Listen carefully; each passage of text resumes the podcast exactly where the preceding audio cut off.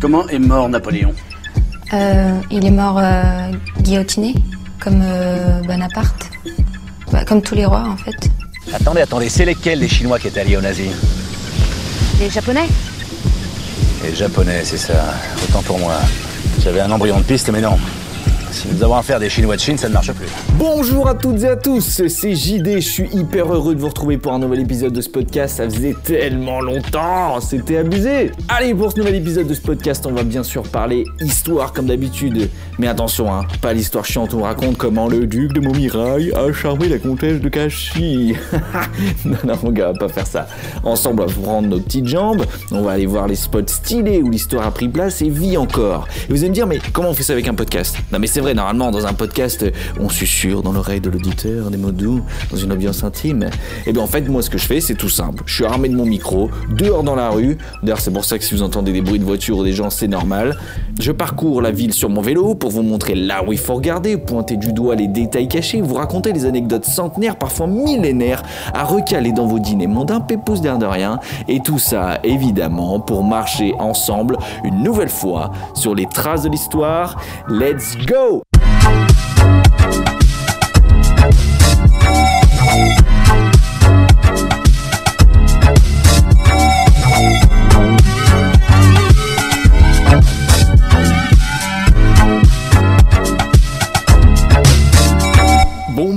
je suis encore essoufflé en commençant l'épisode, hein, ça va commencer à devenir une habitude. C'est un peu le problème d'habiter une ville où il y a des collines. hein. Quand tu dois t'y rendre en haut, bah Mazette, euh, ça commence à être physique. hein. Et oui, vous l'avez vu dans le titre de l'épisode, nous sommes encore à Lyon pour ce troisième épisode. Pour vous donner un point de départ de cet épisode, je suis sur une trace de l'histoire encore bien visible, peut-être la mieux conservée de la période antique de la cité doublement millénaire, et elle est bien connue des Lyonnais. Je me trouve exactement au pied du théâtre antique de Fourvière, à l'emplacement exact de ce qui était autrefois la scène où se produisaient les spectacles Que vous écoutiez le podcast comme moi sur place ou tranquille chez vous, je vous explique ce qu'on va faire pendant une heure. Physiquement, on va naviguer sur le site antique, hein, entre le théâtre et l'Odéon là-bas. On va voir tous les aspects qui font que le théâtre romain est bien plus qu'un spectacle culturel. Au début, on va rester sur la scène hein, du théâtre pour discuter architecture et citoyenneté romaine, pour ensuite aller en bas de l'Odéon débusquer une trace de l'histoire qui est bien cachée et qui va nous raconter la décoration à la romaine. Puis, on va remonter au-dessus du théâtre pour avoir une belle vue d'ensemble et parler religion antique, son lien étroit avec le théâtre et les origines des spectacles. Ensuite, on va l'escaler dans les gradins du théâtre et faire connaissance avec les acteurs et les différents types de spectacles qui étaient joués ici. Et enfin, on va terminer dans l'Odéon pour parler argent, politique, pouvoir et séduction au théâtre. C'est vrai qu'on dirait un peu une intro de Bernard Villardière. Hein Allez, zou, on commence, c'est parti alors déjà, c'est bien un théâtre hein, à Fourvière et non pas un amphithéâtre. Est-ce que vous savez pourquoi? Bon bah là, il y a personne qui me répond hein, parce que je suis tout seul en vrai. Mais je vais vous dire pourquoi en fait. Tout simplement parce qu'il est en forme de demi-cercle. Amphi en grec ça signifie des deux côtés. Donc amphithéâtre, c'est un double théâtre, typiquement comme celui des Trois Gaules en face dans les pentes de la Croix-Rousse dont il ne reste qu'un tout petit bout. J'en avais parlé rapidement dans le dernier épisode. Ou sinon, comme ceux de Nîmes ou d'Arles très bien conservés qu'on appelle maintenant arènes. D'ailleurs, petite anecdote rigolote, il y a un amphithéâtre romain en plein cœur de Paris encore bien visible. Bah, j'ai senti que vous n'avez pas trouvé ça rigolo. euh. Bon, pour qu'on se comprenne bien par la suite et que vous saisissiez bien de quelle partie je parle, je vais vous expliquer en deux-deux la structure d'un théâtre romain. Donc là, on est sur la scène en face, on regarde les gradins. Vous allez bien voir que chez les Romains, la conception d'édifices, c'est bien plus que l'architecture. On commence par ce qu'on ne peut pas louper, hein, qui attire notre œil immédiatement. Ce sont les gradins juste en face de nous, qu'on appelle la cavea. Cavea en latin, ça veut dire creux, ce qui est logique hein, du coup, et qui forme un demi-cercle parfait composé de trois niveaux. Donc là on en voit plus ou moins deux, hein, encore bien visibles. Le troisième, faut l'imaginer. Les gradins nickel, c'est le premier étage. Le deuxième niveau, on voit, en fait on voit que le dessous des gradins, c'était ce qui, ce qui était en dessous des gradins, qui n'existe plus du coup. Et le troisième, c'est au niveau où il y a où les arbres, la végétation, et qu'on voit plus du tout. Mais c'est pour vous donner un peu l'idée de la taille du, du machin quoi. Au pied des gradins, la zone, elle s'appelle l'orchestre. Orchestra en latin. Donc c'est le sol, hein, qui est juste en face de nous. Vous pouvez voir le contour marqué par les quelques mini-marches hyper fines qui n'étaient pas l'emplacement où on mettait les musiciens. Le nom est trompeur, hein, c'est pas orchestre euh, comme, comme, on, comme on le connaît, mais bel et bien là où les hommes les plus riches et influents s'installaient avec leurs petits sièges individuels, soit en pierre, soit en bois. Il euh, y en a qui préféraient venir avec leur petite chaise euh, peinard, tu vois. Et ils se mettaient bien devant, bien séparés des autres par un petit mur de fond appelé le Balteus. Et ça, il y a y en a encore un bout qui existe, mais c'est dans l'Odéon juste à côté, on ira voir après. Bon, je fais une toute petite aparté, à savoir que chez les Grecs, à qui les Romains ils ont chouré parmi un million de trucs le concept de théâtre, l'orchestre il est bel et bien dédié aux artistes qui se produisent. Mais pas chez les Romains, chez les Grecs uniquement. Chez les Romains, il y, a les riches. Voilà, chacun son truc. Ces gradins qu'on a en face de nous, en fait, ils ont été reconstitués. C'est pas les originaux. Hein. Vous voyez bien que ça a été utilisé avec des matériaux de récupérer sur le terrain et on, on, les a utilisés pour reproduire exactement les blocs du théâtre comme à l'origine quand elle était sortie de terre en 1933. Je dis ça de, mémoire. Et d'ailleurs, les gradins qu'on a en face de nous, en fait, ils venaient fermer le fameux demi-cercle sur un grand bâtiment de scène qui n'a pas cette forme par hasard. Vous imaginez bien pourquoi. Je vous fais pas un dessin. Les gonzes à l'époque, ils avaient pas de micro, comme êtes des spectacles. Hein. Donc il fallait avoir un bâtiment avec une super acoustique pour que tout le monde entende. Et vu qu'il fallait que tout le monde ait de la place et y voit correctement aussi, les gradins suivent une pente régulière de 30 degrés et tout ça, ça fait une enceinte en demi-cercle. Avec en plus un grand mur derrière, le son était rabattu et résonnait ainsi parfaitement pour que tout le monde, même aux plus hautes places, l'entende. Donc là où on se trouve sur les planches en bois, ça s'appelle la scène, la scena en latin. Et comme au temps des Romains, c'était ici sur le plancher que se produisaient les musiciens et les comédiens. Au fond, juste derrière nous, il y a ce qu'on appelle le mur de scène, qui était en fait la partie du théâtre la plus exceptionnelle et la plus extravagante. C'était vraiment le centre d'attention du théâtre. Tous les spectateurs étaient orientés vers lui. Donc euh, voilà, c'était clairement c'était le truc à regarder et le truc à mettre en avant. Bon, alors pas de chance pour nous, à Lyon, ce mur elle a été complètement démonté au Moyen Âge, bah, notamment pour construire les églises. Ouais, ouais, ouais, c'était quand même plus simple d'aller chercher là à défoncer un théâtre antique plutôt que dans une carrière de pierre à Dache-les-Bains. Hein. Mais, reste de colonne, il faut imaginer à leur place un mur de scène monumental de 32 mètres qui montait aussi haut que les plus hauts gradins. Vous voyez, voyez quand je vous disais les, arbres là-haut? Bah, Imaginez le mur derrière nous aussi haut. Dessus, il y avait de riches décorations dignes d'un palais, trois colonnades superposées majestueuses, des arches, des statues de dieux en marbre, des héros mythologiques, d'empereurs romains, des bas-reliefs de scènes de bataille, tout ça dans des couleurs vives et chatoyantes. Toute l'iconographie et la gloire de Rome et de ses divinités étaient présentes. Ça devait sacrément avoir de la gueule, moi je vous le dis.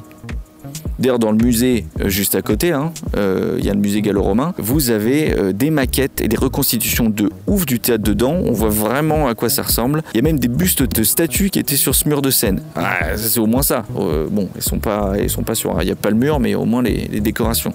D'ailleurs, la dernière trace de ce mur de scène est juste là. C'est en fait les renfoncements de misère qui étaient les grandes entrées sur scène, hyper décorées, avec évidemment en plein centre la grande porte par là où rentraient les rock stars de l'époque. Le mur était pas plein, c'était pas juste un mur, hein. c'était aussi les coulisses, là où il y avait les machineries des décors, là où se préparaient les acteurs, ils se maquillaient, ils s'échauffaient avant de rentrer à travers les grandes arches du mur de scène pour faire leur show. Je termine ma description là-dessus. Ce mur de scène était encadré de chaque côté par deux grands bâtiments aux ailes qu'on appelle des basiliques, rien à voir avec les églises, hein. c'était des, grands bâtiments euh, carrés, rectangulaires même, et qui viennent sceller l'édifice dans son ensemble. Ces basiliques c'était à la fois des coulisses, mais il y avait aussi des couloirs réservés aux riches, évidemment, hein. donc entièrement en marbre et en couleur pour qu'ils puissent entrer et se poser dans l'orchestre peinard sans croiser la plèbe évidemment, Miskina.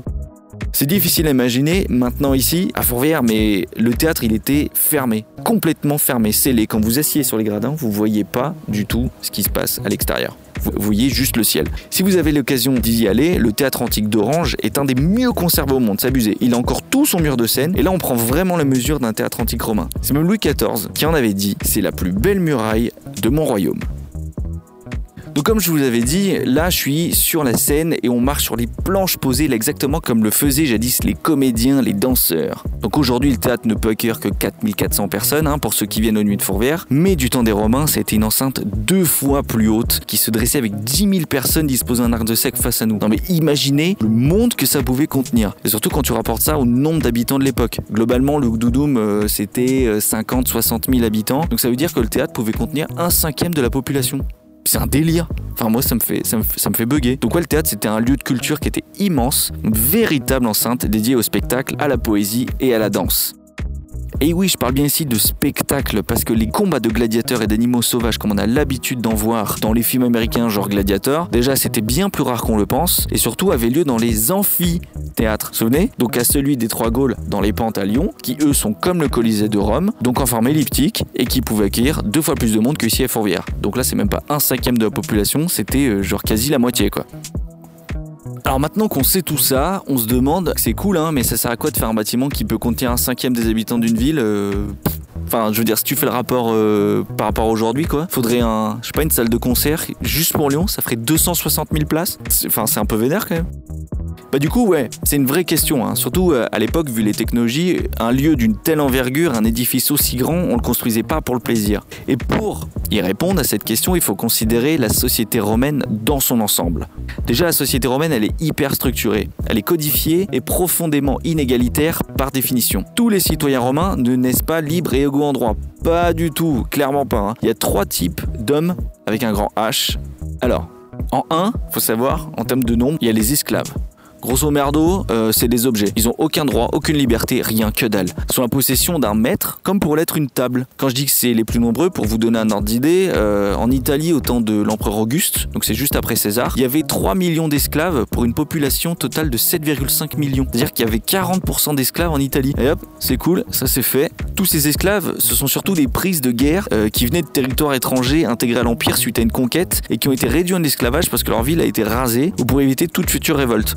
Suite de la guerre des Gaules, euh, César il a ramené 400 000 à 1 million de Gaulois en esclavage et qui ont été envoyés en Italie. Tu m'étonnes qu'après l'intégration, s'est faite ici. Quand t'enlèves euh, tous les hommes et tous les mecs qui pouvaient, euh, qui portaient des armes, derrière t'es pédard. Hein. Bien évidemment, hein, un enfant d'esclave, il est esclave, on va pas se priver de main-d'œuvre gratos. Et tout ce petit monde s'était envoyé au champ, aux mines et pour les plus chanceux, en ville pour servir un maître. Il y qui étaient des esclaves de, la ville, c'est-à-dire qu'ils appartenaient euh, à, la, ville. Ils faisaient genre euh, éboueurs, ils s'occupaient de faire le service public. Mais attention, on a tous en tête la représentation des esclaves euh, sales, malades, en slip, entassés dans des taudis de misère, fouettés, enchaînés, tout ça. Alors, oubliez Hollywood un moment, voilà comment ça se passait chez les Romains. À cette époque, les esclaves n'étaient pas maltraités, loin de là. Hein. Un esclave est certes juridiquement un objet, mais un objet avec une grande valeur. Le marché d'esclaves est très lucratif, mais à condition que la marchandise soit de qualité, c'est-à-dire qu'un esclave soit bien nourri, en bonne santé et robuste. Ce n'est pas pour rien que les hommes, femmes et enfants d'esclaves sont parmi les butins de guerre les plus prisés. Mais les esclaves sont présents partout dans la vie d'un Romain, d'où le fait qu'ils soient si nombreux d'ailleurs. Hein. Du coup, un esclave, quand on en a, on en prend soin, que ce soit une aide de maison, un mineur ou un fermier, il est très souvent bien traité. Autre exemple, les percepteurs. Euh, c'était les, les profs particuliers des enfants les plus nobles familles, sont tous des esclaves également. Comme vous le voyez, être esclave, ça signifie pas juste corvée manuelle. Hein. Il y a de grands érudits qui ont été esclaves. Et d'autant plus quand l'esclave se révèle avoir des talents particuliers. On verra plus tard dans l'épisode l'exemple des artistes. Aussi, les esclaves, bah, ils gagnent un salaire. Ils sont pas euh, juste exploités comme ça. Ce qui fait qu'au bout d'un certain temps, ils peuvent acheter leur liberté à leur maître et devenir ainsi affranchis et enfin acquérir un rang de citoyenneté. Donc, de retour au théâtre, les esclaves, ils étaient autorisés. Et oui, ils étaient autorisés au même titre que les étrangers, les pauvres, les femmes de mauvaise vie, comme on les appelait, tous mélangés, aussi étrange que ça puisse paraître, et c'était autorisé au théâtre. Par contre, faut pas déconner, hein, ils étaient tout en haut, le plus loin possible de la scène, évidemment. Et dans notre cas à Lyon, dans la partie du théâtre qui n'existe plus. Voilà, pour vous montrer à quel point les gars, il fallait qu'ils grimpent pour accéder au spectacle. En deux, dans les gradins, juste en dessous, je dis en deux parce que j'ai dit en un les esclaves. Hein. En deux, dans les gradins en dessous et au-dessus, donc dans l'échelle sociale, on a les affranchis les ex-esclaves, puis les citoyens de droit latin, à ne pas confondre avec les citoyens de droit romain, qui eux sont placés encore plus bas au théâtre, donc plus haut dans l'échelle sociale. Des citoyens qu'on reconnaît grâce à leur toge blanche, qui était un peu l'habit traditionnel, l'habit honorifique qui montrait qu'on était un citoyen. Enfin, un peu plus bas, là on commence à arriver en bas du, théâtre, on a les citoyens bourgeois, les membres des corporations et les commerçants. Tout cela, ils forment les plébéiens qui viennent du latin plebs, tout simplement, signifiant le peuple.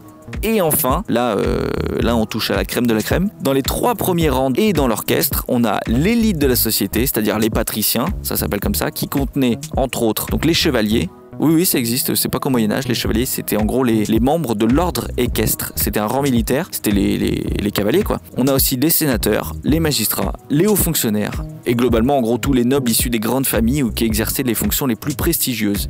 Voilà, comme ça, vous avez un, tour de vue de toute la citoyenneté romaine.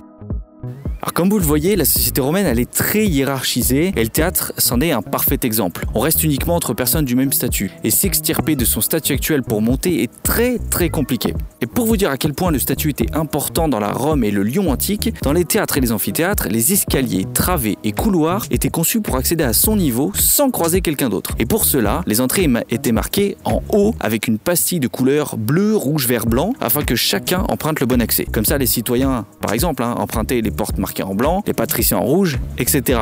Hein, parce que imaginez euh, la honte et le, dégoût qu'il y aurait euh, en tant que citoyen de croiser un esclave.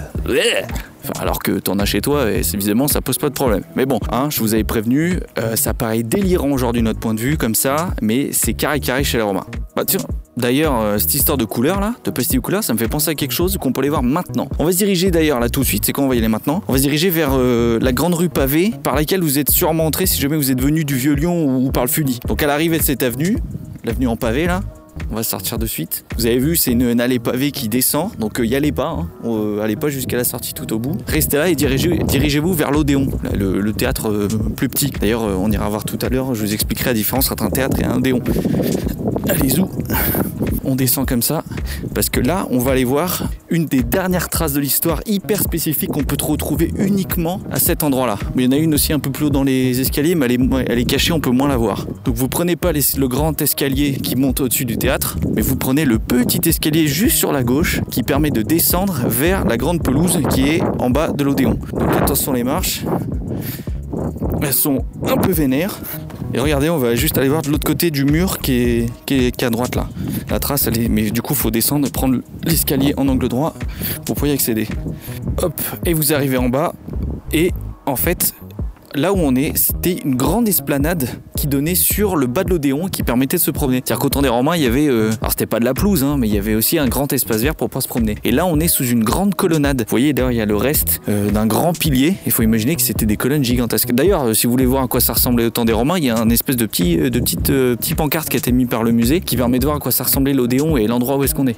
Une fois que vous êtes arrivé en bas, vous prenez, vous prenez le, tout de suite à droite. Hop, on monte les deux trois petites marches, vous pouvez vous reculer regardez, il y a un espèce de petit toit qui conserve cette trace de l'histoire. C'est un reste nickel de ce qui était présent absolument partout dans les villes et les maisons romaines. On voit que sur les pierres brutes, donc ont été recomposées, mais c'était la même chose au temps des Romains. En réalité, il y a plusieurs couches. Une couche d'enduit pour recouvrir tout ça, évidemment, et par-dessus de la peinture. On voit même une frise rouge orangée avec des tonalités bleues, c'était peut-être du vert d'ailleurs à l'époque, euh, qui marque genre des, des frises qui doivent courir le long du mur. On voit même des, des espèces de dessins. euh. Maintenant, imaginez ça sur tout le pan du mur et aussi à l'échelle de la ville entière. Chez les Romains, il n'y avait pas un seul mur qui était brut. Tout était peint. Les statues, les colonnes, elles aussi étaient décorées et peintes. Et tout ça dans des couleurs vives de ouf. Des rouges, ocre, orange, jaune, vert, bleu qui claquent quoi. Fait que ça pète chez les Romains. Alors après, je vous parle même pas des intérieurs des maisons de riches. hein. Littéralement, chaque salle était un musée. hein. D'ailleurs, vous pouvez le voir si vous regardez des articles sur euh, les fouilles de Pompéi. Vous verrez, c'est hallucinant. Ce qui était à la mode, c'était de représenter les dieux, les nymphes évidemment, mais aussi des scènes célèbres des mythologies grecques et romaines. On peint aussi les grandes batailles, les grandes victoires de Rome et leurs glorieux généraux. Les Romains sont aussi très friands de trompe-l'œil. C'est-à-dire qu'on va peindre, euh, ça, ça dépend des périodes, euh, des périodes de peinture, mais on va peindre par exemple des décors palais pour euh, habiller, euh, pour habiller les murs, genre des colonnes, des dorures, et bien évidemment des jardins luxuriants, des arches avec des glycines, des paysages célèbres. Tout ça pour dire que maintenant, quand vous voyez dans un musée antique une statue ou quand vous visitez des ruines romaines, imaginez les recouvertes de couleurs chatoyantes comme celles-ci qui ont traversé les temps ancestraux pour nous parvenir. Allez, avant de passer à la suite, on va s'écouter un petit son parce que vous le savez maintenant, hein, je vous fais aussi découvrir des sons coup de cœur. Le temps de se rendre à une nouvelle trace de l'histoire qui est un peu plus haut. En gros, on va remonter à l'escalier tout en haut, au-dessus des plus hauts gradins du théâtre euh, devant lequel on était tout à l'heure. Et le temps de monter toutes les grandes marches, on va s'écouter une de mes dernières trouvailles comme je kiffe. C'est un remix d'une artiste RB californienne, genre cher connue. Gene Aiko, mais que je connaissais pas du tout et que j'ai découvert grâce à un remix Future Beats de son tiers The Worst. Genre, euh, rien que sur Spotify, il y a 150 millions d'écoutes sur ce titre, hein, pour vous dire le délire. Et je l'ai découvert du coup par un remix, par un tout petit beatmaker, alors pas en taille, mais en termes d'écoute, qui vient de Philadelphie, qui s'appelle Steve Does Music. Et heureusement que le talent n'attend pas les followers, parce qu'écouter ça, ça va vous décaper les esgourdes. Tell me what you say now. Tell me what you say, come again. If you cannot stay down, then you do not have to pretend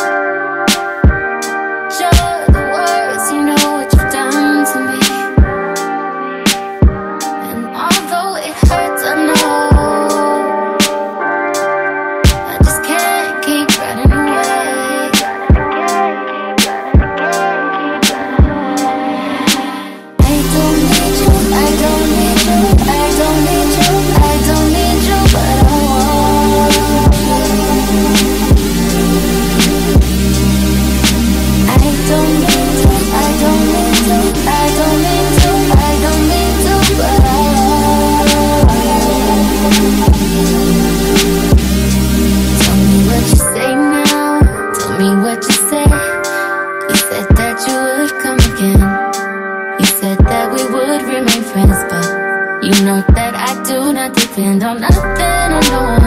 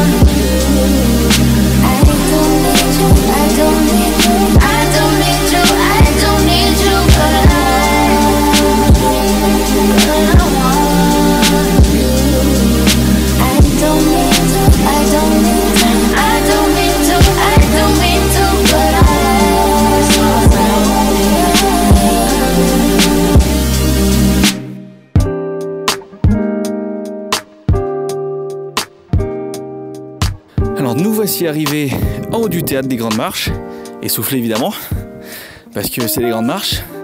Et si vous êtes en haut, vous avez dû remarquer, donc en montant sur votre droite, je sais pas si vous avez vu, il y a une espèce de petit toit pareil qui recouvre un reste de peinture qui était sur un toit du théâtre. D'ailleurs, même d'en haut, si vous vous calez bien sur la droite, euh, vous pouvez le voir aussi. Et c'est aussi ce qui est intéressant, c'est la reproduction qui est sur un, petit panneau explicatif tout en haut qui montre le mur de scène. Il parle aussi de la toile tendue, mais ça on verra après, le vélum. Mais l'essentiel, c'était que je voulais que vous regardiez le mur de scène pour ceux qui ont la chance d'être là. Et ben vous avez un petit dessin qui expliquait du coup comment ça marchait, les trois colonnades superposées dont je vous parlais. Donc c'est cool, malgré les différents statuts sociaux, tout le monde, du plus noble romain à l'esclave, pouvait venir assister à un spectacle. Mais du coup, vous allez me dire, euh, à quelle occasion? Pourquoi dans une société aussi hiérarchisée et cloisonnée, les plus nobles et les esclaves se retrouvent au même endroit? Et ça fonctionne comment? Fallait acheter un euh? Alors là, vous posez de bonnes questions, j'y viens tout de suite. Maintenant que vous connaissez les bases de la société romaine, il faut considérer le quotidien et les aspirations d'une vie d'un Romain. En vrai, ils avaient des attentes euh, dans la vie sensiblement similaires aux nôtres. Un citoyen lambda, peu importe son métier, souhaitait vivre et gagner suffisamment d'argent pour pouvoir nourrir sa famille. Un esclave, de servir loyalement son maître et espérer être affranchi un jour. Un citoyen pouvait souhaiter de monter dans l'échelle sociale dans la mesure du possible pour gagner plus d'argent et pouvoir s'acheter une maison plus confortable ou dans un meilleur quartier. D'autres encore, de monter un commerce lucratif de façon à léguer à ses enfants un peu de patrimoine. Un patricien, lui, un peu plus de facilité dans la vie pouvait souhaiter de faire prospérer sa fortune ou apporter de la gloire au nom de sa famille. Un militaire de servir à la guerre le temps suffisant pour pouvoir se retirer dans la campagne italienne avec sa famille et profiter de la vie. Enfin voilà, c'était des trajectoires comme celles-ci qui ont été complètement intemporelles, qui ont traversé les âges jusqu'à nos jours et vous pouvez d'ailleurs vous reconnaître facilement dans une d'entre elles. hein. Et pourtant, s'il y a un aspect de la société romaine qui va venir trancher cette intemporalité, c'est la religion. Et je vais vous expliquer pourquoi. Alors déjà, tout le monde croit aux dieux et observe des rites religieux. L'athéisme, ça n'existe pas. Tout le monde croit et pratique. Ensuite, la religion est polythéiste, c'est-à-dire que les Romains croient en plusieurs dieux en même temps. Ils honorent ce qu'on appelle un panthéon des dieux. Mais le plus important, c'est que la relation que les Romains ont à la religion n'a rien à voir avec celle que les croyants et pratiquants aujourd'hui, surtout les grandes religions monothéistes. Pour expliquer ça, je vais citer Jacqueline Champeau, c'est un peu la, la bosse de la religion romaine, et qui explique ceci. La piété antique n'a que peu à voir avec les formes modernes de la dévotion. Elle n'est pas de l'ordre du sentiment, ce n'est pas une piété de cœur, l'effusion, l'affectivité n'y ont point place. C'est un comportement qui se définit par le respect des devoirs que les hommes ont envers les dieux et par l'accomplissement des obligations qui en découlent. Elle tient tout entière par l'observance des rites. Et ouais, en fait, les Romains pensent que les dieux observent leurs faits et gestes et écrivent le destin de chacun en fonction de leur intégrité et de leur piété. Alors j'aime autant dire qu'avec des dieux au-dessus d'eux qui peuvent les réduire en fumée si ça leur chante ou à l'opposé les rendre riches et glorieux, bah les Romains ils veulent tout faire pour être copains avec les dieux. hein. C'est ce qu'on appelle d'ailleurs la Pax Deorum, la paix des dieux. D'où l'importance d'avoir en place des rites, des cultes et des prières, pour se les mettre dans la poche, les dieux. Je vous donne d'ailleurs un exemple. Euh, je sais pas, genre si tu trompes ta femme avec la femme d'un autre. Déjà, légalement, c'est interdit, mais en plus, Vénus, la déesse de l'amour, elle va te capter en train de tromper ta femme. Bah ouais, c'est une déesse, euh, elle voit tout. Et ben, elle va pas oublier ta faute et elle te punira un jour. Donc, soit tu fais acte de pardon sincère et à la hauteur de ta faute pour déjà bah, capter son attention parce que c'est pas gagné après tout, euh, t'es juste un humain. hein. Et ensuite, tu peux espérer que Vénus voit ton geste d'un bon œil et te pardonne parce que sinon, mon pote, t'es dans la merde quand va falloir payer addition. Après, ça peut marcher de l'autre sens, enfin d'un sens un peu plus positif. Genre, euh, autre exemple. Imagine, euh, t'es un militaire, euh, que tu veuilles y aller à la guerre. C'est pas que tu veuilles, c'est que tu ailles à la guerre. Tu peux faire une prière, une offrande ou un sacrifice en fonction de tes moyens pour attirer le regard de Mars, le dieu de la guerre. D'ailleurs, ça marche mieux en vrai si, en plus, le prêtre du temple t'aide à faire tout ça. Bon, lui, il a une ligne de communication directe avec le dieu. hein. Donc, euh, le but, c'est de demander à Mars de te donner le courage de tuer tes ennemis et de rester en vie. Et si tu reviens en vie nickel, tu peux lui refaire une offrande ou un sacrifice en remerciement de t'avoir écouté et fait pencher la balance de ton côté. Et ça, c'est juste deux exemples parmi un million de situations quotidiennes où les Romains incluent les dieux dans leur vie. Et là, je suis sûr, euh, vous vous dites, ouais, mais la religion, c'est pour la plèbe, euh, ça influait pas tant que ça les grandes décisions. Eh ben, figurez-vous que même les plus grands dans la Rome antique, et quand je dis Rome antique, hein, c'est vraiment l'Empire entier, donc à Lyon aussi, y croyaient et les dieux étaient impliqués jusqu'aux plus hautes instances du pouvoir. Les prêtres, d'ailleurs, ont globalement, euh, tous celles et ceux qui ont des fonctions religieuses étaient parmi les membres les plus influents de la ville. Par exemple, avant de partir à la guerre, les consuls romains consultaient les prêtres qu'on appelait des augures, et qui voyaient dans des présages si les dieux étaient favorables ou non à cette guerre ou à cette bataille. Ces augures, ils lisaient les présages dans le vol des oiseaux, dans le vent ou encore le tonnerre ou les éclairs. Et en fonction de quel type d'oiseau passait, par exemple, si c'était un hibou, une corneille, un aigle, un vautour, en fonction de comment les oiseaux volaient, plutôt ou bas dans le ciel, quelle trajectoire ils prenaient, les augures interprétaient les volontés divines. Si les oiseaux viennent de gauche, typiquement ça pue. C'est pour ça qu'en latin et en italien, maintenant gauche ça se dit sinistra. C'est parce que quand les oiseaux venaient de gauche, c'était pas top quoi. Les dieux ils étaient pas contents. S'ils venaient de droite, ça veut dire que les dieux approuvent la bataille. Et d'ailleurs là, les expressions être un oiseau, un moiseau, d'accord, c'est comme le moineau, être un oiseau de mauvais augure, ou juste c'est de mauvais augure, ça vient de là. Donc là, je suis sûr, vous dites, ah, d'accord, j'avais jamais compris ce que c'était un augure. Et voilà, maintenant vous savez. Bon, sinon, rapidement, il y avait aussi d'autres prêtres, des gars qu'on appelait les aruspices, qui eux lisaient dans les entrailles d'animaux sacrifiés. C'est encore une autre science divinatoire pour savoir ce que les dieux pensaient de vos actions à venir, toujours dans le même objectif. Et ce type de divination, il n'est pas tout neuf, puisqu'il est présent depuis la légende de la fondation de Rome. Ça vous parle euh, Romulus et Rémus La Louve, tout ça? Et ben quand les deux frérots de la Vega, là, ils ont voulu choisir le tout premier emplacement de Rome, ils avaient choisi chacun une colline parmi les sept qui feront la grande Rome. Rémus, il s'est posé sur une colline là, et il a dit euh, Allez, on construit Rome ici. Romulus, il a fait euh, Wesh, euh, trop pas, on construit Rome sur celle-là de colline plutôt, elle est, elle est plus stylée. Bon, vu que les gars, ils avaient aucun argument plus que non, moi c'est mieux, ils ont laissé les dieux décider. Et là, à ce moment, il voit six vautours se poser sur sa colline. du coup, il est refait, commence à charrier son frère, à dire Eh machin, regarde Et puis, sauf qu'en fait, juste après, t'as 12 vautours qui se posent sur la colline de Romulus, qui du coup lui dit Chat. Et finalement, Rome se construira sur cette colline que Romulus avait choisie et qui sera la fameuse colline du Palatin. Depuis la fondation de Rome, les divinités romaines elles se sont grave développées, beaucoup inspirées d'ailleurs des Grecs là aussi, mais ce qui définit les Romains, c'est le rapport aussi fort qu'ils entretiennent entre la grandeur de leur empire et la puissance de leur dieu. Les Gaulois, typiquement, lorsqu'ils ont été envahis par euh, César, une fois la Gaule occupée, occupée et intégrée au territoire, ont abandonné leurs anciens dieux qui visiblement se sont fait péter la gueule hein, par ceux des Romains vu que les Gaulois ont perdu la guerre, donc les ont abandonnés. Du coup, les Gaulois, ils ont adopté le dieu des vainqueurs. Enfin, pas tout à fait, exactement. Pour le coup, faut reconnaître que les Romains sont plutôt magnanimeux là-dessus. Localement, ils autorisent les nouvelles populations intégrées à l'Empire à honorer leurs anciens dieux à partir du moment où ils honorent aussi le panthéon romain. Comme ça, si tu vas à Lyon enfin Lugdunum, en Syrie, en Bretagne ou en Espagne, tu retrouveras toujours les dieux classiques romains, genre euh, Jupiter, Mercure, Junon, Mars, Vénus, tout ça. Mais localement, tu vas aussi trouver des divinités du coin qui vont garder leur culte ce qui est plutôt cool hein, de la part des Romains. Et euh, Lugdunum, à partir du 1er siècle, après Jésus-Christ, tu verras euh, dans les dieux un mix avec, parmi les plus représentés, Mercure, le dieu du commerce, Mars, le dieu de la guerre, Apollon, aussi le dieu des arts, du chant, de la poésie et de la musique. Et là, du coup, ça colle carrément, ça fait transition magnifique avec le théâtre antique sur lequel on est posé.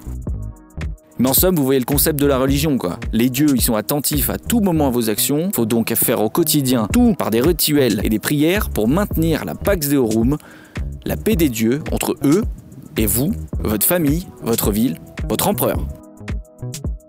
Alors là, je vous sens bouillir, genre, mais quel rapport avec le théâtre antique, nom de Dieu? Tu vas accoucher au lieu de nous parler de religion au niveau de citoyenneté, là? Alors oui, oui, oui, oui, oui, vous avez raison, je tarde un peu en venir au théâtre en lui-même, mais je vous donne les quelques bases nécessaires pour bien saisir tout l'enjeu de ce grand monument de plus de 2000 ans qui se tient devant nous. Et vous allez voir, ça valait le coup d'écouter tout ça. Au temps des Romains, le théâtre, on n'y va pas pour le plaisir. Ou plutôt, ça serait plus juste de dire on n'y va pas à la base pour le plaisir. Donc pas comme de nos jours où on va à un spectacle pour se divertir typiquement. Le théâtre, c'est un énorme édifice construit exclusivement pour les jeux scéniques. Tout à fait, vous avez bien entendu, les jeux scéniques, pas un spectacle de théâtre. Chez les Romains, on participe aux jeux scéniques. Et notez bien que j'utilise le verbe participer. Ces jeux scéniques, en fait, ils font partie d'un rituel consacré à un culte, à une divinité, lors d'une fête religieuse célébrée dans la ville par tous ses habitants. Les jeux scéniques, chez les Romains, maintenant on le sait, hein, remontent au temps où Romulus, pour célébrer la fondation de Rome, créa ce qu'on appellerait aujourd'hui un jour férié, dédié à Jupiter tous les ans à la même date, début septembre. Bon, il y a une histoire qui est rapportée par plusieurs auteurs latins, qu'on sait pas tout à fait exacte maintenant, hein, parce que bien trop tardive chronologiquement, mais je veux vous la raconter quand même parce qu'elle a le mérite de bien montrer le contexte dans lequel les jeux scéniques prennent place à Rome. Donc selon ces deux auteurs, qui s'appellent Tite-Live et Valère Maxime, l'origine des jeux scéniques remonte à 361 avant notre ère, où une peste ravagea Rome. Ce qui évidemment était une punition divine pour un acte impie qui avait été fait, hein, évidemment. Le lien avec les dieux avait été rompu. Il fallait donc les apaiser. Les prêtres, ils tentaient tout. Grandes cérémonies, sacrifices, banquets, processions, tout. Mais rien à faire, la peste continuait de sévir. Et c'est là, par désespoir, où ils se sont tournés vers des rituels religieux étrangers. Et notamment, on allait voir chez leurs voisins italiens de l'époque, les Étrusques, qui eux faisaient des jeux scéniques comme rituel expiatoire afin de renouer le dialogue avec les dieux. Bam Les jeux du théâtre venaient d'être importés à Rome pour la première fois. Même si bon, des théâtres en pierre, faudra attendre 350 ans encore pour que le premier se construise à Rome. Mais, entre-temps, les jeux scéniques, avaient lieu ailleurs, genre euh, dans des cirques, sur le forum, euh, là où il y avait de la place, quoi. Cette fête religieuse que Romulus créa pour célébrer la fondation de Rome, on l'appela les Jeux romains, et elle sera célébrée tous les ans jusqu'à la fin de l'Empire, c'est-à-dire pendant presque 1000 ans. Juste, hein, pardon. Cette fête en appela bien d'autres par la suite, et ça devint une tradition régulière que de rendre hommage aux dieux annuellement à une date précise. Les fêtes religieuses rythmaient littéralement le calendrier romain. Pour vous dire, à la fin de l'Empire, il y avait quasi un jour sur deux une fête religieuse qui était célébrée. On est passé de 4 jours par an au temps de la fondation de Rome à 29 jours au 2 siècle avant Jésus-Christ, à 77 jours sous la République pour finir à 175 jours par an à la fin de l'Empire, s'il te plaît. Alors bien sûr, certaines fêtes étaient moins grandes que d'autres et toute la ville n'était pas forcément conviée. Mais quand même, sur 175 jours, il y en avait 101 avec des jeux scéniques au théâtre, pour vous dire.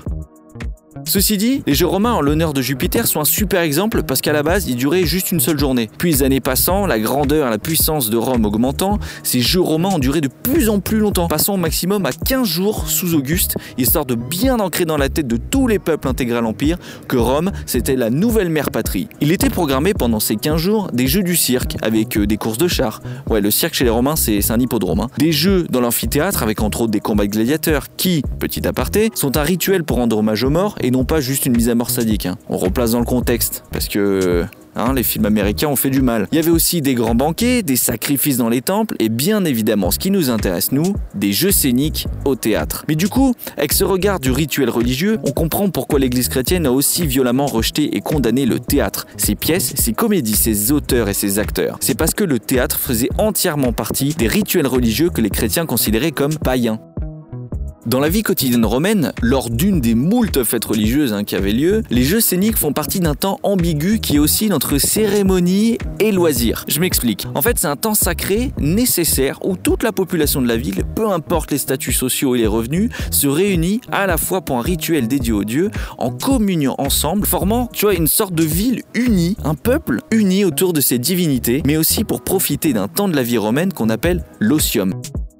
L'osium, c'est un temps dédié au loisir. C'était le temps où les corps et les esprits se relâchaient, en opposition aux autres jours où le romain, il est entièrement dédié à la vie civique, politique et à, son travail.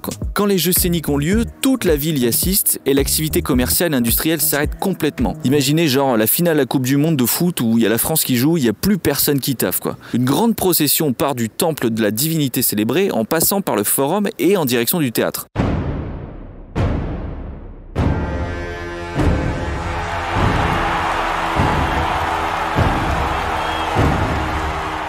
Ce grand cortège, il traverse la foule massée, nombreuse pour voir passer en premier bah, du coup les enfants qui défilent en ordre militaire, bien rangés, qui ouvrent la marche. Ensuite viennent les athlètes, les cavaliers, puis les chars tirés par les chevaux en tenue de parade, avec au centre le char de celui qu'on appelle l'éditeur des jeux. C'est celui qui organise et paye pour les jeux euh, globalement, qui est littéralement sur le char de Jupiter, qui l'incarne dans cette procession. Il porte même la tenue du dieu, avec sa grande cape pourpre et la couronne dorée. Ensuite viennent les danseurs, les musiciens qui jouent de la flûte, de la lyre et des percussions, et les chœurs qui chantent des litanies. Les danseurs viennent ensuite effectuer des chorégraphies en l'honneur du dieu célébré. Suivent des satyres, c'est des comédiens déguisés en tuniques faites de branchages, de feuilles, de peau de chèvre et de perruques ridicules et qui reprennent la chorégraphie des danseurs de devant en se moquant. Ce qui évidemment hein, ne manque pas de faire éclater de rire la foule, c'était bien évidemment recherché. Et enfin défilent d'autres comédiens qui ont des costumes des dieux, qui les incarnent, puis les prêtres des différents cultes de la ville suivis des animaux qui vont être sacrifiés. Tout ce petit monde se dirigeant donc vers le théâtre, suivi par la population de la ville entière. Une fois la procession arrivée au théâtre et tout le monde bien installé, le prêtre débute la cérémonie. Vous voyez, on est clairement dans une cérémonie religieuse au sein du théâtre. Il demande le silence, qui n'est pas un appel recueillement, hein, comme on pourrait l'imaginer si on compare aux, messes catholiques, mais bien à une participation, une demande de participation de tous au rituel. Genre, euh, concentrez-vous, on commence quoi. Le rideau de scène se baisse et le prologue de la pièce de théâtre débute. Donc j'ai bien dit le rideau se baisse, c'est parce que vu que la scène faisait 60 mètres de long et 32 mètres de haut, le rideau il aurait été beaucoup trop grand et lourd si on avait voulu l'accrocher par en haut ou même des côtés comme aujourd'hui au théâtre. Du coup, il faisait que quelques mètres de haut, il cachait la préparation de la scène corrige quoi. Mais bon, c'est normal. Hein. Et il était monté et descendu par un système de polier de contrepoids hyper ingénieux, enterré en dessous de la scène. Bref, le rideau descend, la scène est visible pour tout le monde et le théâtre entier applaudit vivement pour accueillir les dieux qui prennent place dans l'enceinte du théâtre, symbolisé notamment par des jeux incarnant Jupiter qui débarque et s'installe à sa place. On partage le spectacle de la même façon qu'on fait les sacrifices d'usage pour partager avec les dieux une offrande. Et enfin, les comédiens, danseurs et musiciens entrent sur scène par la grande porte du mur de scène et la pièce commence. Allez, en guise de prologue, nous, on va juste aussi faire une petite pause. Juste après, on va aller se poser dans les gradins en passant par en haut pour parler des différentes pièces de théâtre, des acteurs, de comment réagit le public, du rôle politique du théâtre. Vous allez voir, c'est de la dinguerie. Mais le temps d'aller escalader là-haut, là, dans la KVA, Kawea, comme diraient les latins, on va s'écouter un petit son. C'est une artiste ghanéenne que je viens de découvrir, élue nouvelle artiste d'Afrique en 2018 par Apple Music. Elle a même fait la première Boiler Room d'Accra, la capitale du Ghana, pour vous dire la hype autour de cette jeune artiste de 26 ans. Elle s'appelle Amarae et on écoute son dernier titre, Spend Some Time.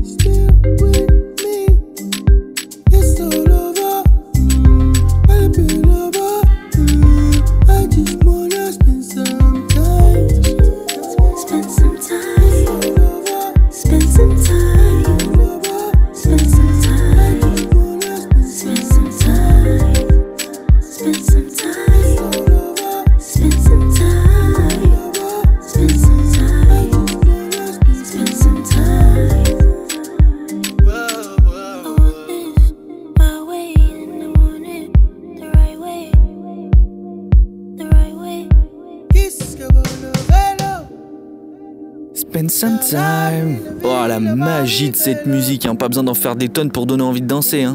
Magique Amarae.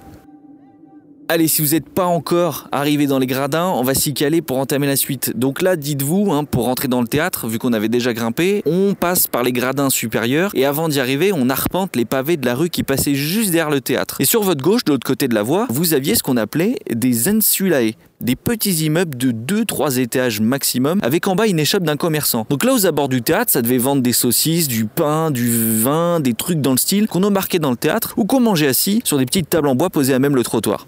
D'ailleurs, à propos du vin, petite info juste vite fait comme ça au passage, vu qu'ils tabassaient trop en termes d'alcool, genre euh, 17 degrés, les Romains ils le coupaient toujours avec de l'eau. Bah, c'est pas pour prendre la défense de la petite, mais c'est vrai qu'il tabasse, hein, le rouquin, aujourd'hui. Donc juste avant, on a vu qu'il y avait toute une procession religieuse qui entourait le déroulement d'une pièce de théâtre, le tout formant les jeux scéniques dédiés à une divinité. Alors comment ça se passait sur scène? On va voir ça maintenant. Sur scène, il était joué plusieurs types de spectacles, et pas que du théâtre. Il y avait des pièces comme on les connaît aujourd'hui, de la tragédie et des comédies. Deux genres qui ont traversé les âges et qu'on retrouve d'ailleurs encore aujourd'hui. hein. Les Romains là-dessus, ils se sont inspirés des Grecs, comme beaucoup de choses, hein, on l'a vu depuis le début, et ont adapté bon nombre de leurs pièces en latin. Bien sûr, ils en ont écrit des tas eux-mêmes aussi, on va pas pousser mémé dans les ordis. Les sujets des pièces étaient souvent d'ailleurs des histoires de la mythologie grecque, qu'appréciaient beaucoup les Romains. Pour vous donner l'état d'esprit de l'époque, tout ce qui était grec était considéré comme fin et raffiné. Donc autant vous dire que c'était quand même stylé. Il y en a même qui appelaient les jeux scéniques les jeux grecs. Les sujets des pièces étaient toujours imaginaires. Chez les Romains, on se passionne pour les histoires irréelles. On est triste quand un héros meurt, choqué par les actions imprévues des personnages, tenu en haleine par l'intrigue, on rit aux situations absurdes. C'est comme aujourd'hui quand on regarde Le Seigneur des Anneaux ou Game of Thrones, tu vois. Genre les cités tragiques d'Argos, de Thèbes ou de Corinthe sont pas plus réelles pour les Romains que le sont Winterfell, Port-Réal ou Minas Tirith. Le théâtre n'était pas politique, ni philosophique, c'était pas du tout sa vocation. Souvenez-vous, les Romains sont là pour se détendre, s'amuser. Ils veulent être charmés par les mots, la musique, les chants, les danses, les émotions. Les poètes et auteurs de pièces du coup cherchaient l'amour du public et la reconnaissance et non pas à dénoncer ou à provoquer. C'est ce que Florence Dupont, spécialiste du sujet, appelle la tragique fantaisie, hein, pour faire un rapport avec l'héroïque fantasy d'aujourd'hui. Un univers de monstres où les fils tuent leur père et épousent leur mère, où les mères tuent leurs enfants, où les pères dévorent leurs fils.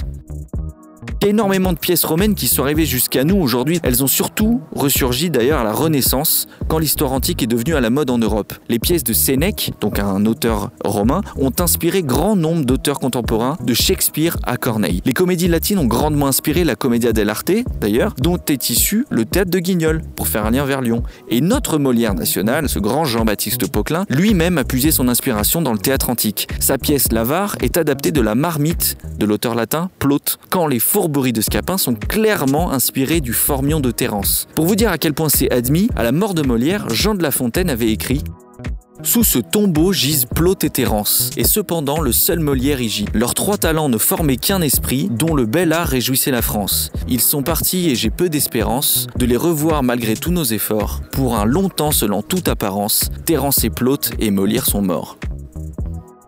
Bon là faudrait un mic drop, mais bon, euh, l'épisode est pas fini, euh, ce serait dommage quoi. Les comédies et les tragédies sont surtout jouées pendant la République, c'est-à-dire grosso modo jusqu'en 30 avant Jésus-Christ. Pour vous donner un point de repère, c'est globalement quand César est assassiné et qu'Auguste prend la relève. Après, elle continue d'être jouée, mais sous d'autres formes plus simples et moins spectaculaires. Elle laisse la place à d'autres types de spectacles théâtraux dont raffoleront les Romains, que sont le mime et la pantomime. Alors, qu'est-ce que c'est que ce genre de spectacle? Donc là, le vent en train de se lever, vous allez sûrement entendre un peu de vent. Hein. Grave, on va essayer de faire avec. Le mime, rien à voir avec ce qu'on connaît nous, c'est-à-dire le fait de singer quelqu'un ou quelque chose en silence. Le mime, c'est un spectacle qui tient à des plaisanteries sur l'actualité. C'est un peu comme les compiles de news insolites qu'on voit aujourd'hui, hein. sauf que là, ce sont des pièces composées de vers qui sont soit récités en prose ou chantés. Et il y a de la musique évidemment, hein, comme dans toutes les pièces de théâtre d'ailleurs. hein. Si vous demandez à quoi ça ressemblait la musique de l'époque, eh ben je vous ai trouvé deux trois petits extraits et ça pouvait donner ça.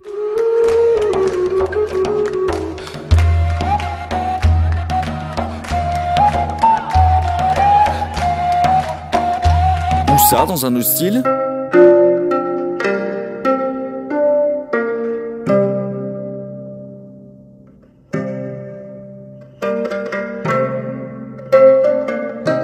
Ou encore ça.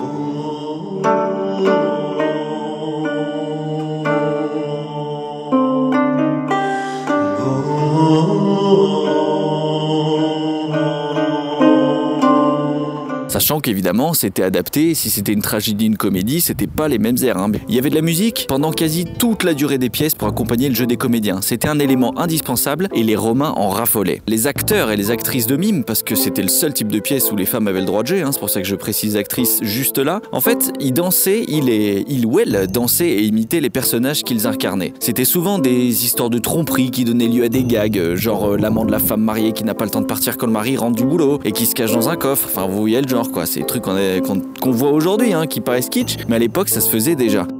Ceci dit, les Romains, ils ont vraiment kiffé ce genre d'interprétation théâtrale, vous voyez, mimer, danser, et ça n'a pas échappé à un petit malin, un dénommé Pilade, et qui devint immensément riche et célèbre, et qui a importé un nouveau style de spectacle à Rome et qui l'a un peu modifié pour justement coller parfaitement à ce que voulaient et à ce que kiffaient les Romains.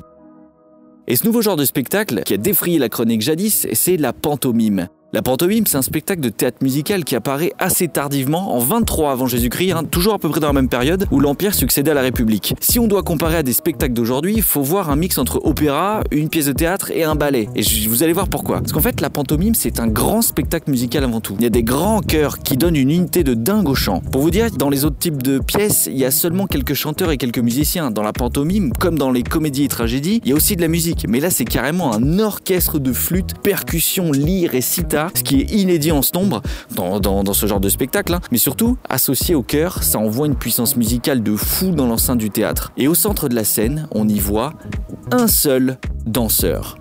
Il ne déclame pas de vers, il danse la pièce. La pantomime doit donc avoir une histoire dansée avec des personnages masqués interprétés par un seul danseur au milieu de chœurs et d'ensembles instrumentaux. Les textes de la pièce étaient donc confiés au chœur qui les chantait, ce qui donc évidemment donnait euh, lieu à une nouvelle interprétation, une nouvelle écriture aux pièces tragiques qui avaient l'habitude ben, d'être euh, actées et non pas dansées euh, et chantées hein, d'ailleurs.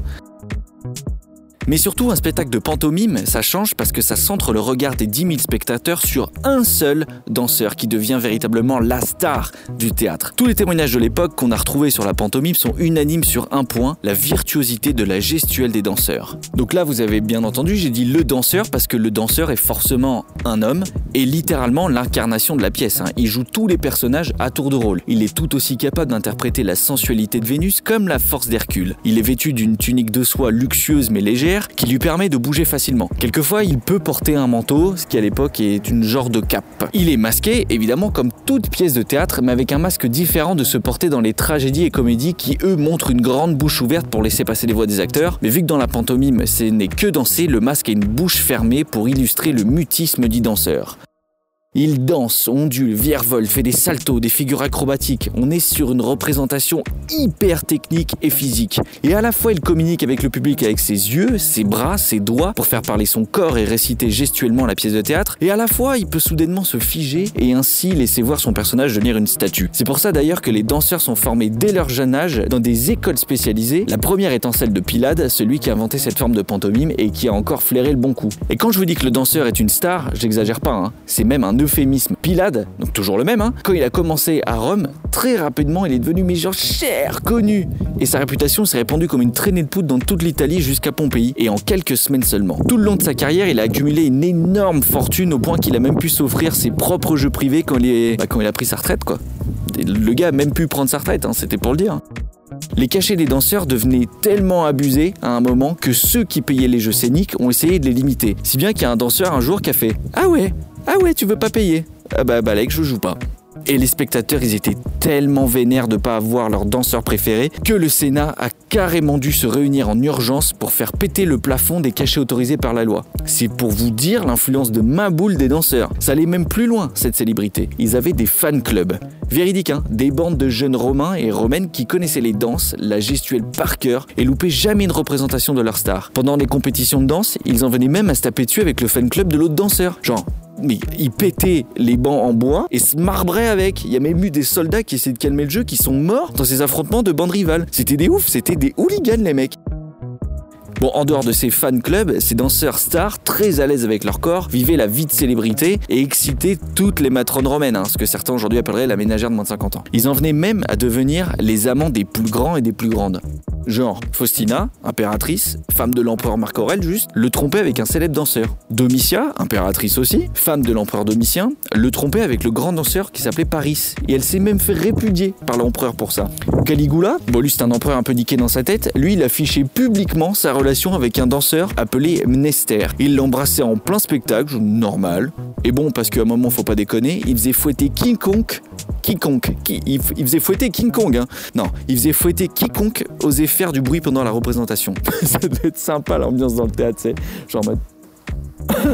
Fouettez-le Eh non, non, c'est pas moi, c'est pas moi, j'ai le Covid. Bref, cette immense popularité faisait que certains essayaient d'en bénéficier un peu. Les aristocrates, ils faisaient tout pour apparaître potes avec les danseurs. Ils entretenaient, leur offraient des cadeaux somptueux, les invitaient à leurs soirées, tout ça évidemment à des fins politiques et essayer de paraître cool auprès des électeurs. Oh, oh tiens, ça, ça me rappelle quelque chose, ça, pas vous? Bref, vous voyez le pouvoir hallucinant qu'avaient ces danseurs sur toutes les franges de la population. Et alors là, accrochez-vous, je vais vous faire bugger. Ces danseurs stars de pantomime, c'était des esclaves affranchis. Véridiques. Alors bon, déjà, esclaves, c'est pas top comme situation, mais en plus, eux, ils étaient acteurs. En fait, à Rome, tous ceux qui jouent sur scène, donc que ce soit euh, comédiens, danseurs, acteurs, euh, chanteurs, mimes, tous ceux qui jouent sur scène sont ce qu'on appelle frappés d'infamie. C'est-à-dire qu'ils sont au regard de la loi interdits de voter, interdits de devenir soldats, et cerise sur le gâteau, un magistrat peut à tout moment décider de les faire fouetter pour insolence ou trouble au théâtre. Mais ça va plus loin que ça encore. Chez les Romains, on est hyper soucieux de sa virilité sociale. On apprend aux hommes à garder le contrôle de leurs émotions, de leur voix, de leurs gestes, de leur posture, en fonction de l'âge et du rang social qu'ils ont. Comme le dit Cicéron, qui est un, un grand politique latin euh, contemporain de César, c'est la beauté de l'homme libre. Il y a même un mot pour ça, c'est la dignitas. Et la dignitas, elle va s'opposer à la venustas, ou venustas, comme on pourrait dire en latin. La venustas des acteurs, qui, elle, représente la beauté physique, la séduction féminine, la souplesse du corps et la douceur de la voix dont sont capables les acteurs romains. Eux n'ont pas de masculinité sociale, vu qu'ils incarnent sans cesse de nouveaux personnages, se glissent dans la peau d'une femme comme dans un dieu, changent de voix, adaptent leurs gestes, leur posture. Ils sont tout le monde et personne à la fois. Ce qui fait que les acteurs romains sont castrés moralement et socialement. Cette exclusion des acteurs dans la société romaine, associée à la rigueur morale chrétienne qui prendra le relais, fera que les professions liées à la comédie et à la danse, et surtout en France, seront sanctionnées moralement dans la société et resteront donc en marge jusqu'au 19e siècle, notamment avec les danseuses entre guillemets, les danseuses d'opéra, où on confond danse et prostitution dans les cabarets français. Mais pourtant, ces vies marginales des acteurs romains, comme on l'a vu, et c'est là le paradigme complètement what the fuck de la société romaine, ça ne va pas les empêcher d'être immensément populaires, riches et convoités par les plus grands. Cependant, leur statut d'esclave affranchi donne lieu à de véritables spéculations. Par statut légal, un affranchi, même s'il obtient des droits civiques, dépend toujours de son ancien maître, dans une certaine mesure, vous allez voir. En fait, il devient son client et l'ancien maître son patron. À savoir que le clientélisme, cette relation patron-client, c'est aussi un pilier de la société romaine qu'on retrouve à tous les niveaux. Un acteur, donc, quand il devient cher connu et qu'il gagne des fortunes, bah ça peut être une sacrée bonne opération pour son patron. On retrouve du coup des riches qui mettent à l'école de pantomime des esclaves encore tout gamins dans l'espoir de plus tard toucher le pactole. Ah bah ouais, hein Faut oublier qu'à l'époque, les esclaves, ce sont des objets dotés de la parole. hein. Et c'est maintenant où on va parler argent, séduction et politique au théâtre. Et pour ça, on va descendre des gradins du théâtre et on va se diriger vers l'Odéon, le plus petit théâtre juste à côté, parce qu'il y a la dernière trace de l'histoire qu'on va aller voir dans cet épisode. Ouais, ça y est, on attaque la dernière partie. C'est vrai que les épisodes sont de plus en plus longs, hein, mais après, bon, on est là euh, pour bah, moi je trouve intéressant de péter ce qu'on a appris à l'école et aller plus loin, évidemment. L'histoire, c'est comme tous les sujets. Si tu veux vraiment cerner l'essence, faut creuser et pas se cantonner à la surface. hein. Euh, hein, ça marche pour tout. Ça prend d'autant plus de sens en plus ici, euh, vu qu'on est dans des ruines euh, et qu'il en reste plus qu'un petit bout. Donc si on veut vraiment avoir la vérité, il faut creuser. Mais le temps de descendre toutes les marches, euh, ces grandes marches du théâtre et d'aller jusqu'à l'Odéon, petit break musical, on va s'écouter le dernier EP d'un de mes artistes préférés, enfin pas l'EP en entier, hein, juste un morceau. Euh, cet artiste s'appelle Darius, c'est un français que je kiffe, c'est tout chaud, ça vient de sortir. En plus il a remis le couvert avec le prodigieux chanteur nigérien Wayne Snow pour un titre ensoleillé dont on a bien besoin maintenant. Et le morceau il s'appelle Equilibrium, let's go!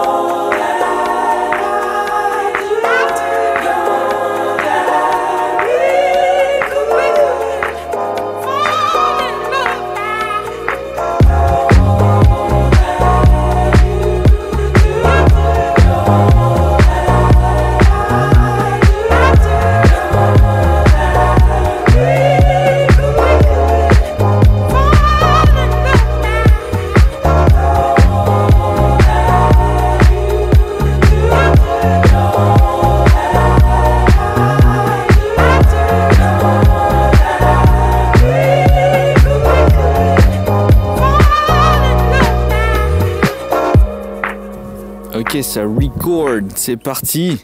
Allez, interro surprise. Qui peut me dire quelle est la différence entre un théâtre et un odéon Hein Ah, il y a des gens qui me regardent chelou là.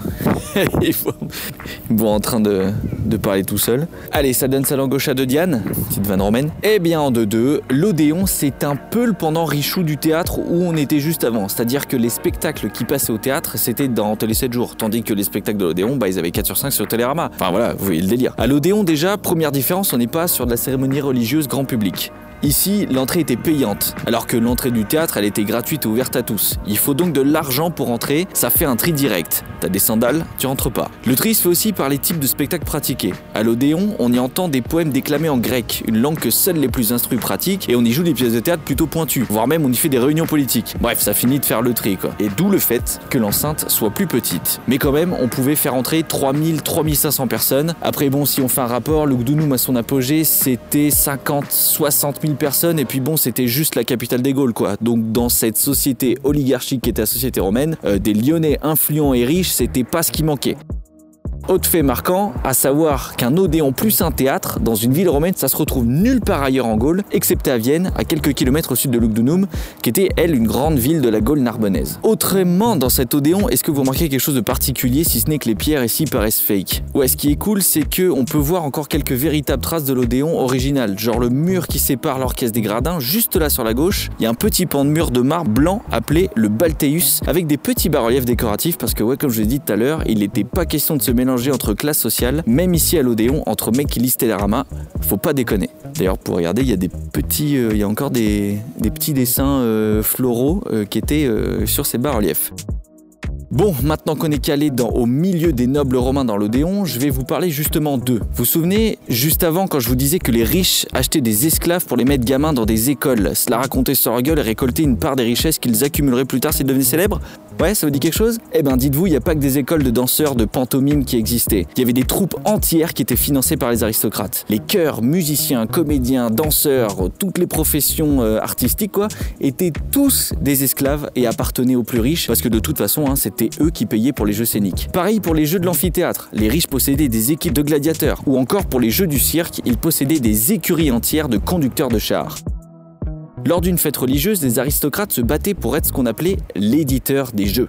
C'est l'organisateur grosso modo, mais ça va plus loin que ça. Financer un tel show coûtait une fortune, mais ils le faisaient pour de bonnes raisons. Enfin, bonnes pour eux. hein. En tant qu'éditeur des jeux scéniques, ils incarnaient carrément Jupiter de la, la procession. Un dieu, s'il te plaît, hein. Et il prenait la place d'honneur dans l'orchestre et présidait l'entièreté des jeux. Si les jeux étaient une réussite et que le peuple avait kiffé les jeux, tout l'honneur rejaillissait sur l'éditeur. Il gagnait ainsi en popularité, et c'était souvent décisif pour les élections à venir. Les nobles d'une ville et même les empereurs faisaient donc tout pour obtenir les applaudissements et la reconnaissance de la foule. D'où les investissements massifs dans les écoles et les troupes d'acteurs. Je dis investissement parce que si des jeux réussis leur permettaient d'accéder à un haut poste, les thunes allaient avec, évidemment. C'était donc plus que rentable. Vous voyez donc le schéma oligarchique au possible. Bienvenue dans la société romaine. On va dézoomer un peu du théâtre pour que je vous parle du concept qu'on appelle depuis le début du XXe siècle l'évergétisme. En fait, offrir des jeux scéniques comme je viens de vous décrire est un parfait exemple d'évergétisme. Un notable romain, pour accéder ou après avoir accédé à une nouvelle responsabilité municipale ou religieuse, avait une sorte d'obligation morale de partager avec la ville et le peuple une partie de sa richesse, en échange duquel, on l'a vu, il gagnait gloire et reconnaissance en plus de léguer son nom à l'histoire. Parce que ouais, les gars, en plus gravés dans le marbre tout ce qu'ils faisaient. Hein. Bah ouais, je vais pas me faire construire un arc de triomphe si c'est pas pour dire que c'est moi qui l'ai payé. Ils sont fous. C'est d'ailleurs essentiellement grâce à ces inscriptions laissées pour se la raconter à l'époque qu'aujourd'hui on connaît beaucoup de noms et d'événements qui ont lieu dans l'Antiquité et donné lieu à la construction de tel ou tel édifice. Typiquement, grâce à une inscription gravée sur un bloc de l'amphithéâtre des Trois Gaules, là, la Croix-Rousse en face, on a pu voir qu'un certain Caius Julius Rufus, un aristocrate romain d'origine gauloise de la cité de Sainte, qui est en Aquitaine, a construit à ses frais l'amphithéâtre des Trois Gaules, alors qu'il venait de devenir le prêtre de Rome et d'Auguste à Lugdunum, c'est vous dire les thunes qu'on gagnait dans la religion et surtout l'importance du poste, et également pour rendre hommage à César d'avoir accordé la citoyenneté romaine à son grand-père après avoir combattu à ses côtés lors de la guerre des Gaules. Vous voyez, avec une seule inscription, on peut apprendre des tas de choses. C'est ça qui est cool. D'ailleurs, si par hasard sur des pierres vous voyez gravé le sigle DSPF, c'est le signe clairement d'évergétisme. DSPF signifiant Desue Pecunia Fecit, qu'on peut traduire aujourd'hui par payer avec ses thunes. Voilà, maintenant, vous le savez.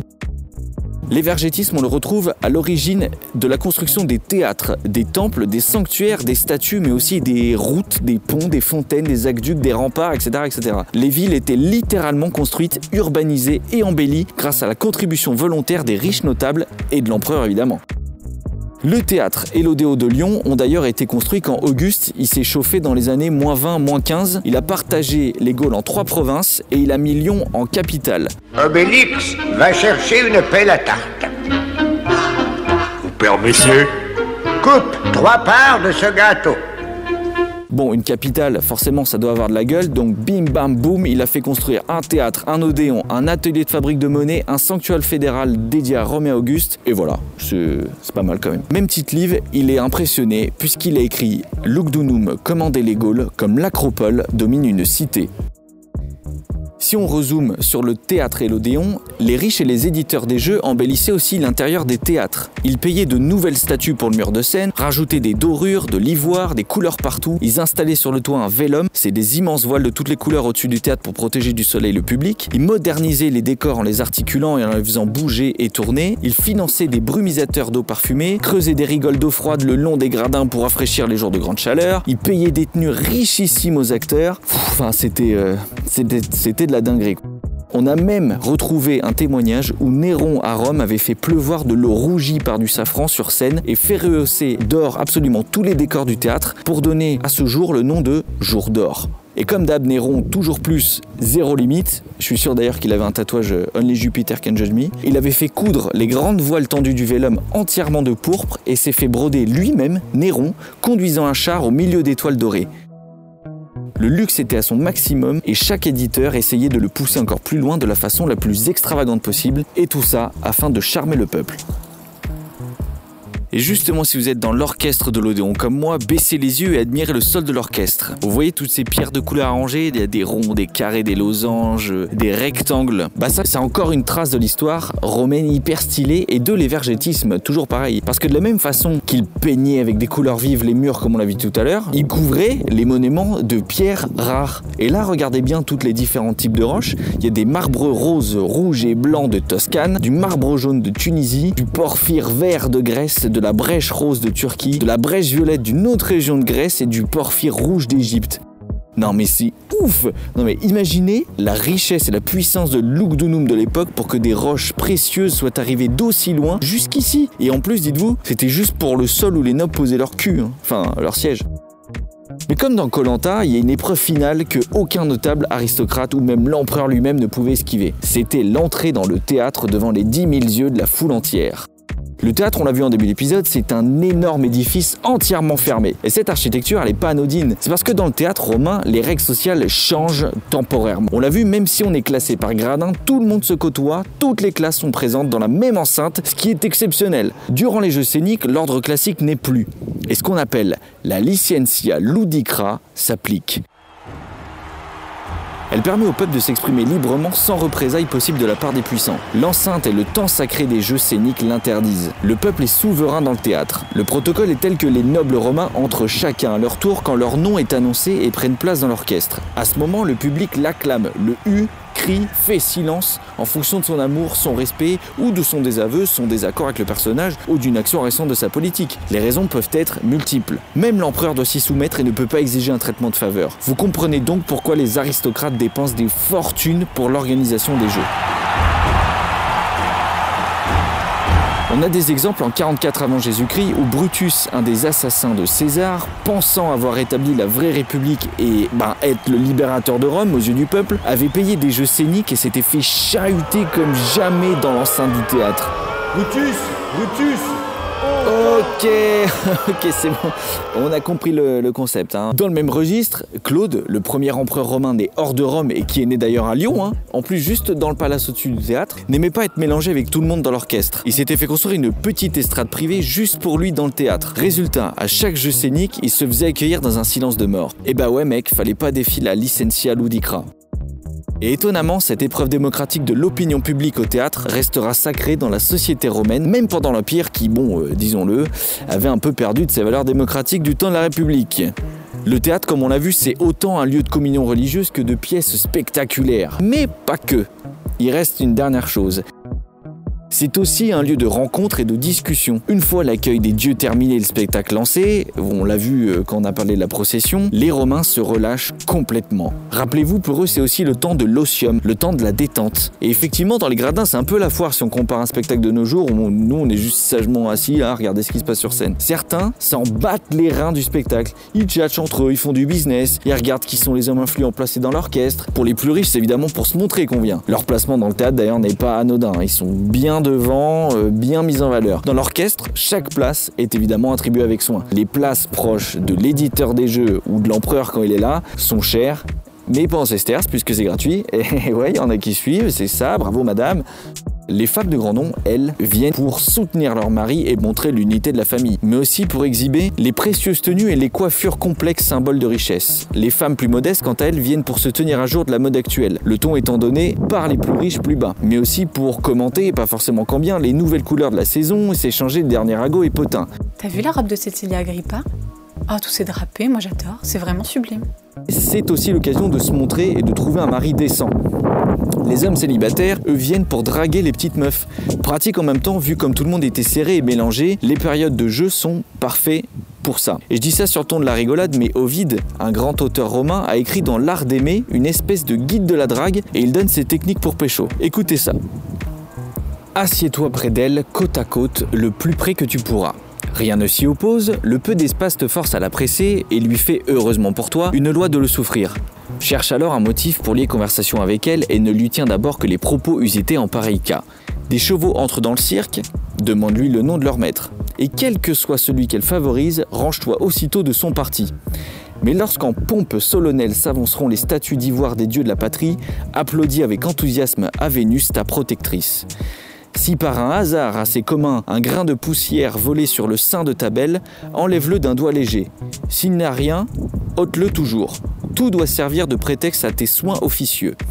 Le pan de sa robe traîne-t-il à terre? Relève-le et fais en sorte que rien ne puisse le salir. Déjà pour le prix de ta complaisance, peut-être t'accordera-t-elle la faveur d'apercevoir sa jambe.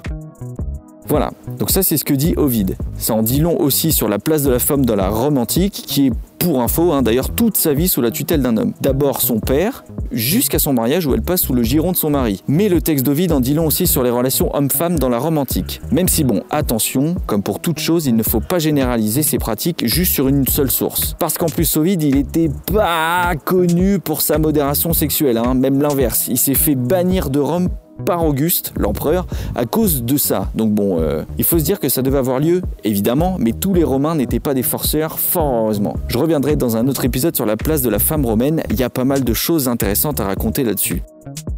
Tout ça pour dire qu'au théâtre, il y a de l'animation et pas que sur scène. C'est arrivé que les gladiateurs se mettent à faire les kékos avec leurs groupies et pètent une bagarre en plein milieu des gradins parce qu'ils sont bah, à moitié bourrés en plus et se font sortir par des soldats. Passant dans les gradins, on peut voir aussi des marchands ambulants qui proposent du pain, de l'huile d'olive, des fèves, du vin, des saucisses, de l'eau. Il y a même des esclaves qui passent avec des grandes amphores faites pour pisser dedans. Eh ouais, au théâtre, certaines fois, en fait, on y passe la journée entière. Mais pas que pour chiller et profiter d'un jour de congé, hein. Les Romains, même des classes les plus populaires, sont hyper éduqués à la musique, à la poésie, à la danse et ont une vraie passion pour les spectacles du théâtre. Si bien que lorsqu'un chœur galère à chanter à l'unisson, qu'un musicien fait une mauvaise note ou qu'un acteur bafouille, le public hurle en plein spectacle. Et si l'artiste sur scène se chie vraiment sévère, le public n'hésite pas à le huer jusqu'à ce qu'il sorte. C'est arrivé à Eros, un jeune comédien qui devait avoir trop le trac, bah il a dû sortir sous les sifflets et les insultes du public. Ça paraît dingue et super rustre vu de nos jours, mais c'est le rôle du public. Et surtout, c'est la rançon du succès des jeux scéniques. Souvenez-vous, en début d'épisode, je vous disais que le public participait aux jeux scéniques. Et bien c'est ce qu'il fait lorsqu'il fait sortir un comédien, tout comme il se soulève en une standing ovation et applaudit un comédien qui déclame à la perfection une tragédie. Le public du théâtre n'hésitera pas non plus à demander à un acteur de répéter encore et encore un vers qui le fait vibrer particulièrement. Public, c'est un peu le garant du bon déroulement du spectacle. Il y a une véritable interaction entre le public et la scène, et ce, dès le début du spectacle. Horace, un grand poète latin, écrivait dans ses épîtres un beau résumé de ce qui se passe au théâtre. Quelle voix pourrait dominer le bruit que font nos théâtres? Tu croirais entendre mugir la forêt Garganus sous la mer étrusque, tant les spectateurs font un fracas terrible à la vue de ces jeux, de ces œuvres d'art, de ces richesses étrangères dont l'acteur est couvert. Dès qu'il entre en scène, on bat des deux mains. A-t-il dit quelque chose? Rien encore. Qu'est-ce qu'on admire? La laine de sa robe teinte de la pourpre de Tarentus qui imite la couleur des violettes. Et voilà, c'est sur ces beaux vers d'Horace que ce troisième épisode sur les traces du théâtre antique s'achève. J'espère que ça vous a plu, que vous avez pris autant de plaisir à l'écouter que moi à le réaliser. En tout cas, moi de mon côté, c'est réussi, je suis hyper content. Vous l'avez vu, pour cet épisode, j'ai voulu pousser les recherches pour vraiment comprendre la complexité de la société romaine qui est souvent très caricaturée et surtout par les séries des films américains. Bref, j'espère avoir rempli cette mission, vous avoir donné envie de vous intéresser un peu plus à la culture romaine. J'ai volontairement pas parler de la fondation de Lugdunum euh, ni de Condat parce que je garde ça sous le coude pour un autre épisode. en tout cas, après tous ces mois sans faire de podcast, j'espère que ce nouvel épisode aura comblé vos attentes. Si vous a plu, bon bah n'hésitez pas à me le dire, hein, moi ça me fait toujours plaisir. Euh, en attendant, euh, ben moi ce que je vais faire c'est que je vous dis à très bientôt pour marcher ensemble une nouvelle fois sur les traces de l'histoire.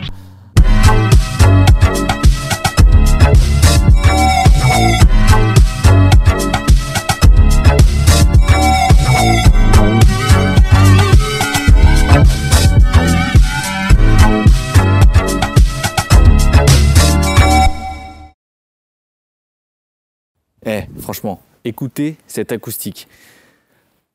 Ah Bel organe.